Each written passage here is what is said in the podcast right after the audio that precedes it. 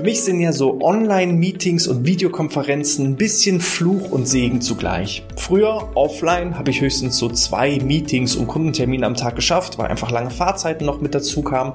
Heute ist das Ganze deutlich effizienter und ich sag mal so sechs, sieben, acht Videokonferenzen stehen eigentlich immer an der Tagesordnung. Mein persönlicher Höchstwert sind sogar zwölf verschiedene Videokonferenzen an einem einzigen Tag. Das zehrt natürlich auch an den körperlichen als auch an den physischen Ressourcen und damit eben die Online-Meetings eher ja, Segen statt Fluch sind, gibt es heute fünf Tipps zum Thema gesunde Online-Meetings im BGM Podcast, der Podcast über betriebliches Gesundheitsmanagement für kleine und mittelständische Unternehmen.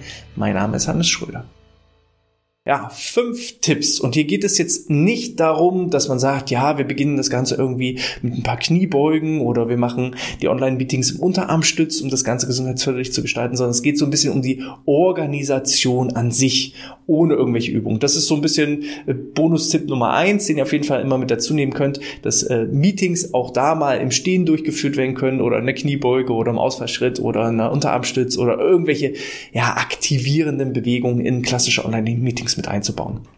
Aber jetzt erstmal das Organisationelle. Und da muss man erstmal sagen, wir Menschen sind ja ein Gewohnheitstier.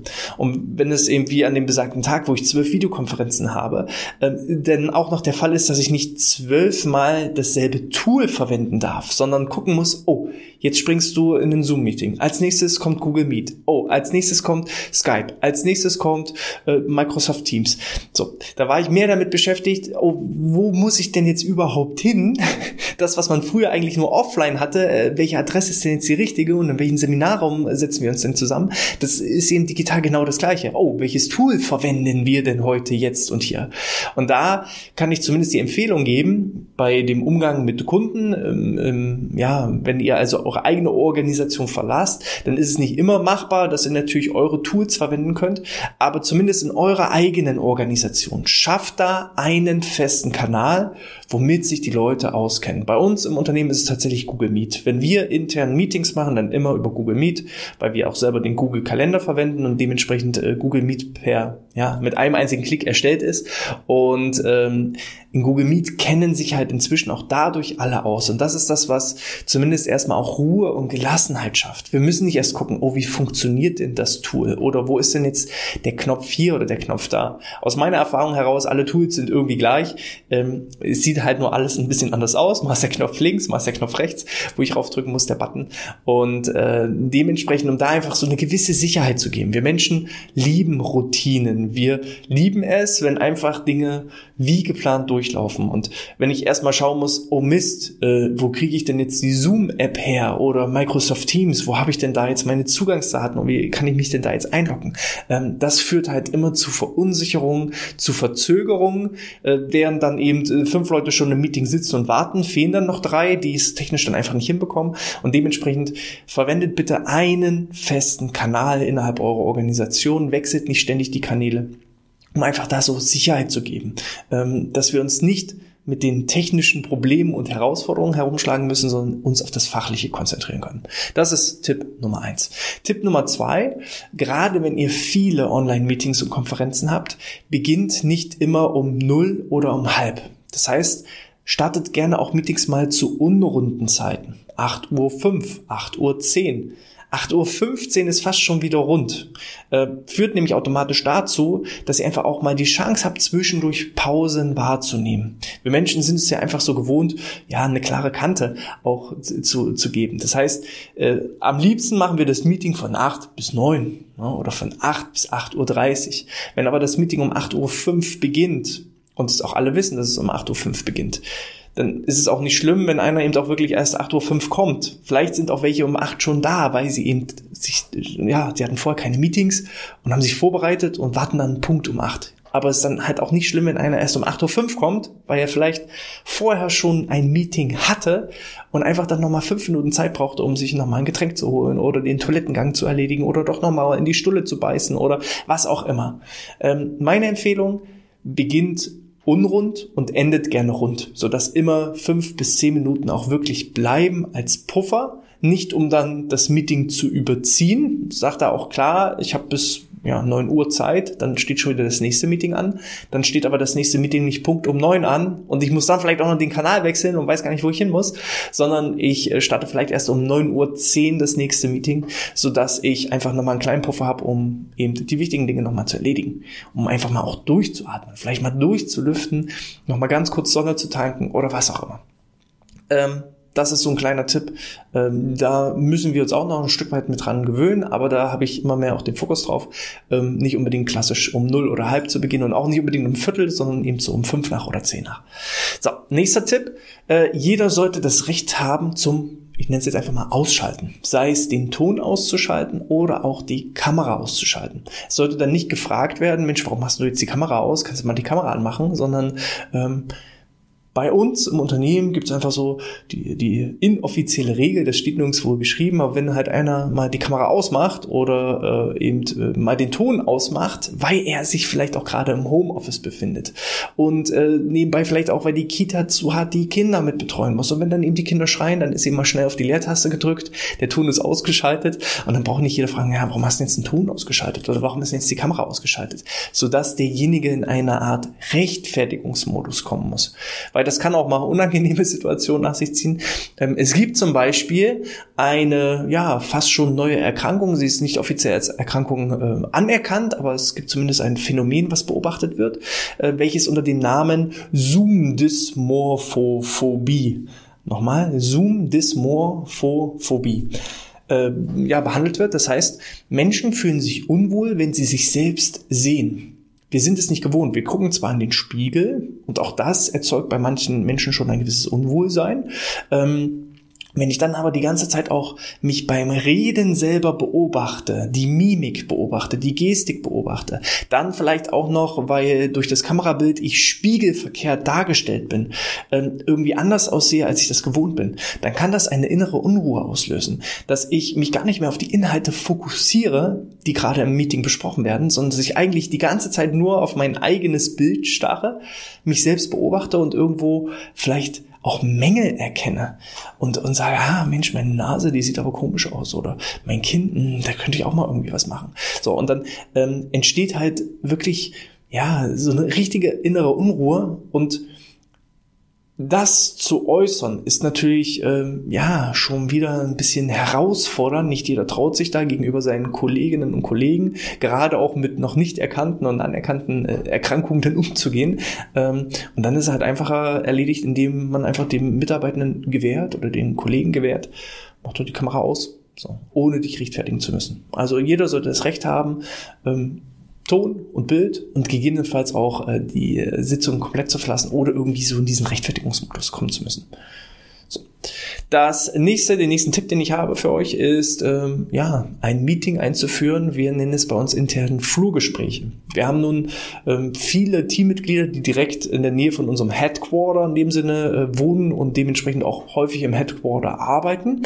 Man sieht sich also häufig, man bespricht eigentlich ganz viele Dinge, ja, auch mal auf dem Flur oder in der Teeküche. Das sind die sogenannten Flurgespräche, wo einfach Dinge besprochen werden, die wichtig sind, aber vielleicht auch schon wieder nicht so wichtig sind, dass sie offiziell mit allen geteilt werden müssen über eine E-Mail oder im nächsten Meeting groß besprochen werden. Aber sie sind trotzdem wichtig, dass man einfach weiß, wo steht denn aktuell das Unternehmen? Wo stehe ich persönlich? Welche persönlichen Herausforderungen habe ich auch? Ähm, und so weiter und so fort. Und wir haben halt einfach ein Meeting eingeführt für die Kolleginnen und Kollegen, also theoretisch kann sich da jeder dazu schalten, aber ähm, es ist im Schwerpunkt eigentlich aus, der, aus dem Gedanken heraus entstanden, dass eben einige ja nicht so häufig im Headquarter sind und dann rein fachlich immer bloß mit uns sprechen, immer nur die allerwichtigsten Dinge erfahren und diese zwischenmenschlichen Beziehungen irgendwo so ein bisschen verloren gehen. Und so haben wir eben die sogenannten Flurgespräche eingeführt, wo es keine richtige Agenda gibt, wo jeder einfach so ein bisschen drauf losplappert. Was beschäftigt ihn im Moment? Woran arbeitet er im Moment?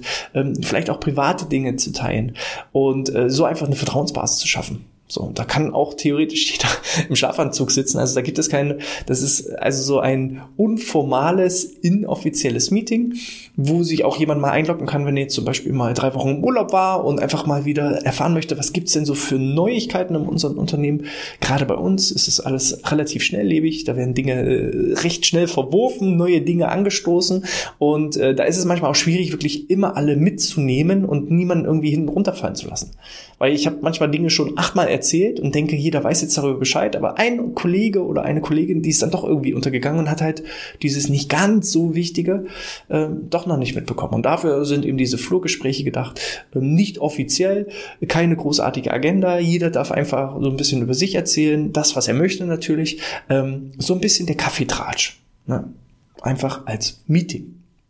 Könnt ihr mal drüber nachdenken. So, und äh, der letzte Punkt sind bei uns, ähm, dass es eben gewisse Fokustage gibt. Bei uns ist das der Freitag, wo weitestgehend keine Online-Meetings stattfinden, wo weitestgehend auch ähm, aus dem Homeoffice gearbeitet wird, ähm, außer diejenigen, die eben im Headquarter sein müssen aufgrund ihrer Arbeitsabläufe. Ähm, aber ansonsten hat so jeder so dann so seine Fokuszeit, um die nächste Woche vorzubereiten, um konzeptionell zu arbeiten. Und da sind halt eigentlich keine großartigen Meetings geplant, außer gegebenenfalls diese Fluggespräche, über die wir gesprochen haben. Ähm, aber ansonsten ist das eher so diese typische Focus-Time, um einfach mal runterzukommen, ähm, die Woche auch so ein Stück weit zu reflektieren, ausklingen zu lassen, die kommende Woche schon mal vorzubereiten, Pläne zu schmieden und ähm, vielleicht auch einfach mal das ein oder andere Meeting auch mal sausen zu lassen. So. Also von daher, Freitags ist bei uns eher so dieser Focus Day, wo wir weniger versuchen, einfach, es klappt auch nicht immer, dass wir gar keine Online-Meetings haben, aber weniger versuchen, ähm, entsprechend ähm, effektiv abzufackeln, sondern eher tiefgehend und ähm, auch mal so individuell zu arbeiten. Das sind so die, die Punkte. So, ähm, es gibt noch einen kleinen Bonustipp. Also ich fasse jetzt nochmal zusammen. Also Tipp Nummer eins ist ein fester Kanal für eure interne Organisation. Nicht immer ständig die Videokonferenz-Tools wechseln. Ähm, dann zweiter Tipp, ruhig auch mal zu unrunden Zeiten starten. Dritter Tipp, auch das Recht zum Ausschalten zu haben.